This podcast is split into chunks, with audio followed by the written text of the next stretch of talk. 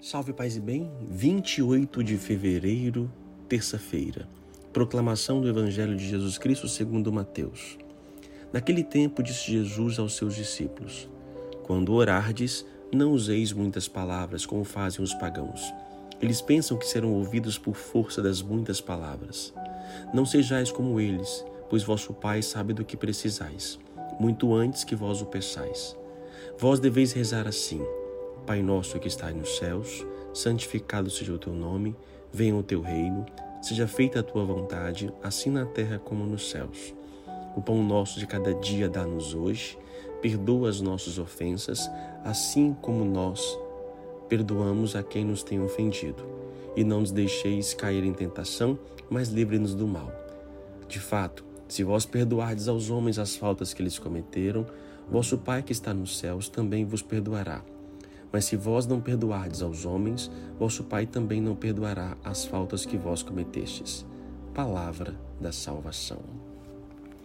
Ouvimos parte deste evangelho, na verdade, né, de uma outra maneira, na quarta-feira de cinzas, quando falava da oração. Mas aqui Jesus especifica um pouco mais como devemos orar. Tem gente que tem muitas fórmulas. É, as, as fórmulas elas são necessárias, nos ajudam, nos ensinam o caminho. O próprio Pai Nosso é uma fórmula que ele nos mostra. Só que eu digo sempre, todos os anos, é muito mais do que a fórmula. É, eu vou aprendendo na minha intimidade. Lembra quando a gente vai aprender a dirigir? A gente aprende, tem que fazer isso, tem que passar. A gente olha para trás, passa a marcha, quando tem a marcha, e assim por diante, todo cheio de regras. Daqui a pouco vai no natural, a gente nem mais observa. Quando vai aprender a tocar um instrumento musical, você fica ali na cifra, olhando e dedilhando o tempo todo, daqui a pouco está no natural e vai, a coisa flui. Esse é o objetivo da fórmula. A fórmula tem o objetivo de daqui a pouco eu aprendo, mas não só para ficar repetindo, repetindo, repetindo, mas para que me leve então ao automático, para que ela me leve à intimidade. Gente, eu, na oração, eu entro como um filho.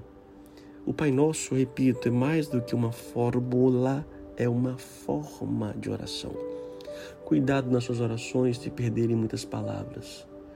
É importante, as fórmulas são importantes, as, as, as, as rezas do texto, do rosário, de tantas orações que nós sabemos, são bonitas e importantes. Mas se elas forem privadas daquilo que me leva à intimidade, são vazias, são palavras jogadas ao vento. Jesus termina a oração, ensinando a oração, dizendo: Olha, se você não perdoar aos homens as faltas que cometeram, você não será perdoado. Ele coloca nisso a oração. Uma bela oração é o perdão. Que é oração maior do que essa? Porque o meu Pai me perdoa, eu perdoo. Eu, quando eu perdoo alguém, eu estou orando de uma forma ou de outra. Sim, a oração também, é a oração também de recitar, de você pedir a graça de Deus. Mas quando eu faço algo do Evangelho, o Evangelho está sendo encarnado na minha vida. E só consegue fazer isso quem tem intimidade com Deus. Certos perdões não é possível serem dados se não forem pela misericórdia infinita do Pai, se não estiver unido a Ele. Então, quanto mais unido estou, mais eu estou dando grande, é, grandeza ao nosso Deus. Quando você for orar, entenda isso. Você vai conversar com o seu Pai. Oh, Pai, foi difícil o dia de hoje, está sendo difícil. Oh, Pai, eu te entrego o meu dia de hoje. O Pai Nosso, ele tem dois momentos. E o Pai Nosso, pela fórmula, né? Então tem a primeira petição, as três primeiras petições referem-se ao próprio início, né? Pai nosso, estás no céu, santificado seja o teu nome, venha o teu reino, seja feita a tua vontade. Essa refere-se a Deus.